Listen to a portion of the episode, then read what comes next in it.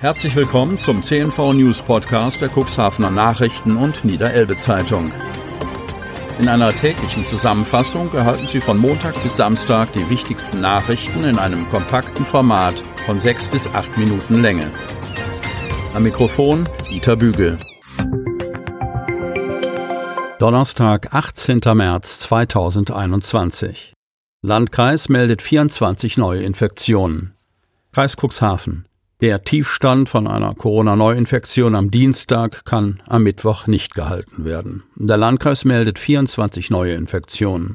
Zehn aus der Stadt Geestland, vier aus der Gemeinde Wurster Nordseeküste, drei aus der Gemeinde Lockstedt, jeweils zwei aus den Gemeinden Schiffdorf und Beverstedt. Jeweils eine Neuinfektion melden die Gemeinden Hagen, Landhadeln und die Stadt Cuxhaven. Zwei weitere Personen sind im Zusammenhang mit dem Coronavirus verstorben. Landrat Kai-Uwe Bielefeld spricht den Angehörigen sein Beileid aus. Der Inzidenzwert des Landkreises Cuxhaven steigt wieder auf 74,70, Vortag 66,70. Sport mit bis zu fünf Personen ist erlaubt. Kreis Cuxhaven. Viele Freizeitaktivitäten müssen aufgrund der Corona-Pandemie schon seit langer Zeit ausfallen. Umso wichtiger wird für viele Menschen der Sport. Neben der Betätigung in der Natur lässt die aktuelle Landesverordnung in begrenztem Maße nun auch die Nutzung von Sportstätten zu. Grundsätzlich erlaubt die aktuelle Corona-Verordnung auf öffentlichen und privaten Sportanlagen die sportliche Betätigung allein oder mit insgesamt bis zu fünf Personen aus höchstens zwei Haushalten.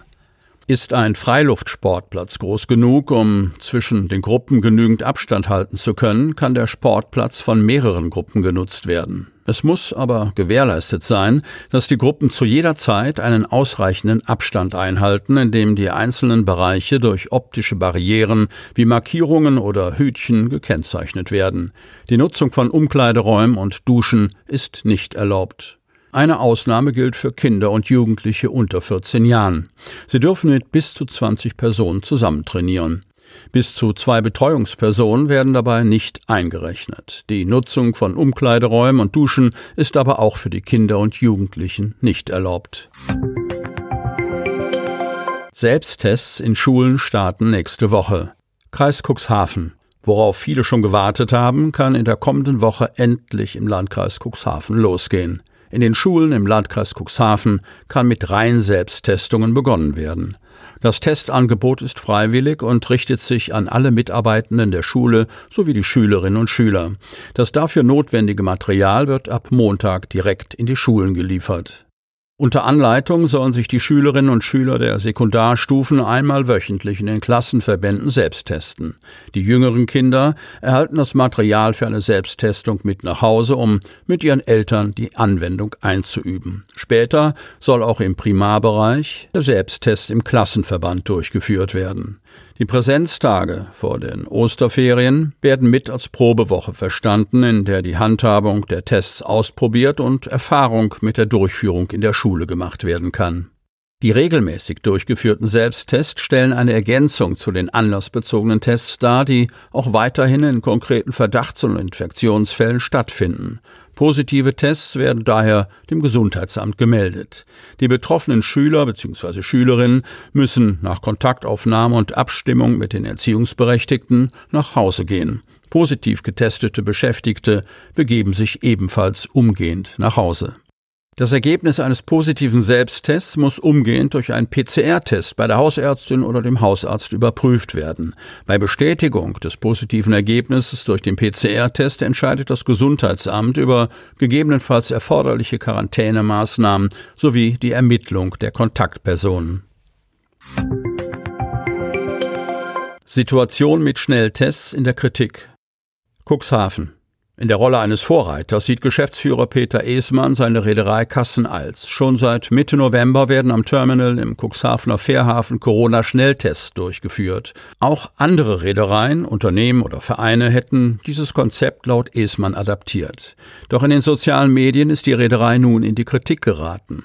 Auf einem geteilten Foto sollen Fahrgäste zu sehen sein, die beim Warten auf das Testergebnis die Abstände nicht einhielten. Der Kassen als Geschäftsführer bestreitet auf Nachfrage die Vorwürfe und betont die gewissenhafte Arbeit der Reederei. Cuxhaven schneidet beim Fahrradklimatest nicht gut ab. Cuxhaven. Fahrradfahren boomt, das wird während der Corona-Pandemie noch deutlicher. Doch wie ist die Situation für Fahrradfahrer in der Stadt Cuxhaven? Laut des aktuellen Fahrradklimatests nicht gut. Cuxhaven liegt mit der Gesamtnote 4 auf Platz 257 von 415 Orten in ganz Deutschland. Das spiegelt die Realität ganz gut wider, sagt Ralf Faber, Vorsitzender des ADFC im Kreis Cuxhaven. Wie ist das Radfahren in deiner Stadt? Diese Frage beantwortet der Allgemeine Deutsche Fahrradclub, kurz ADFC, alle zwei Jahre mit Hilfe einer groß angelegten Umfrage in ganz Deutschland. Für die Stadt Cuxhaven haben insgesamt 128 Leute an der Umfrage teilgenommen. Der sogenannte Fahrradklimatest soll aufzeigen, wo es gut läuft und wo es noch Verbesserungsbedarf gibt. Auch die Situation in der Stadt Cuxhaven wurde von Fahrradfahrern genau unter die Lupe genommen. Und dabei zeigten sich einmal mehr mehr große Defizite. Im Vergleich zu den Ergebnissen aus 2018 gibt es keine positive Entwicklung in der Gesamtnote. Es ist nicht zu leugnen, dass in den vergangenen Jahren nicht viel gemacht wurde, sagt Ralf Faber. Als Vorsitzender des ADFC-Kreisverbandes kennt er die Probleme nur zu gut. Zwar gäbe es auch durch den Arbeitskreis Radverkehr einen verstärkten Dialog zwischen Verwaltung, Politik und Fahrradclub, doch es fehle ihm an Tempo für die nötigen Veränderungen. Dass wir Qualitätsmängel haben, ist kein Geheimnis, sagt auch Martin Adamski, Dezernatsleiter im Bauamt der Stadt Cuxhaven. Dennoch ist er zuversichtlich, dass sich die Situation in naher Zukunft ändere.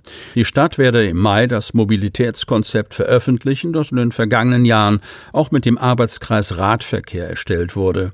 Ziel ist es, die Räume im Straßenverkehr allen zur Verfügung zu stellen, Autos, Radfahrern und Fußgängern, so Adamski.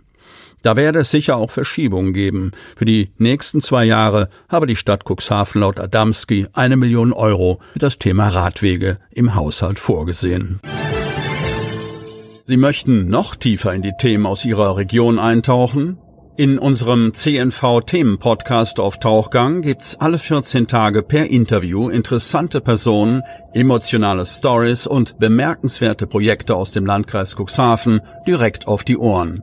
Damit Sie ab sofort keine Podcast-Folge mehr verpassen, benötigen Sie lediglich einen sogenannten Podcatcher. Auf den meisten Smartphones ist dieser bereits vorhanden. Falls nicht, dann suchen Sie ganz einfach in Ihrem App Store nach einem kostenlosen Podcatcher wie zum Beispiel Spotify, Apple Podcast oder AntennaPod. Selbstverständlich können Sie unsere Podcast-Folgen auch direkt über unsere Website unter cnv-medien.de slash podcast anhören.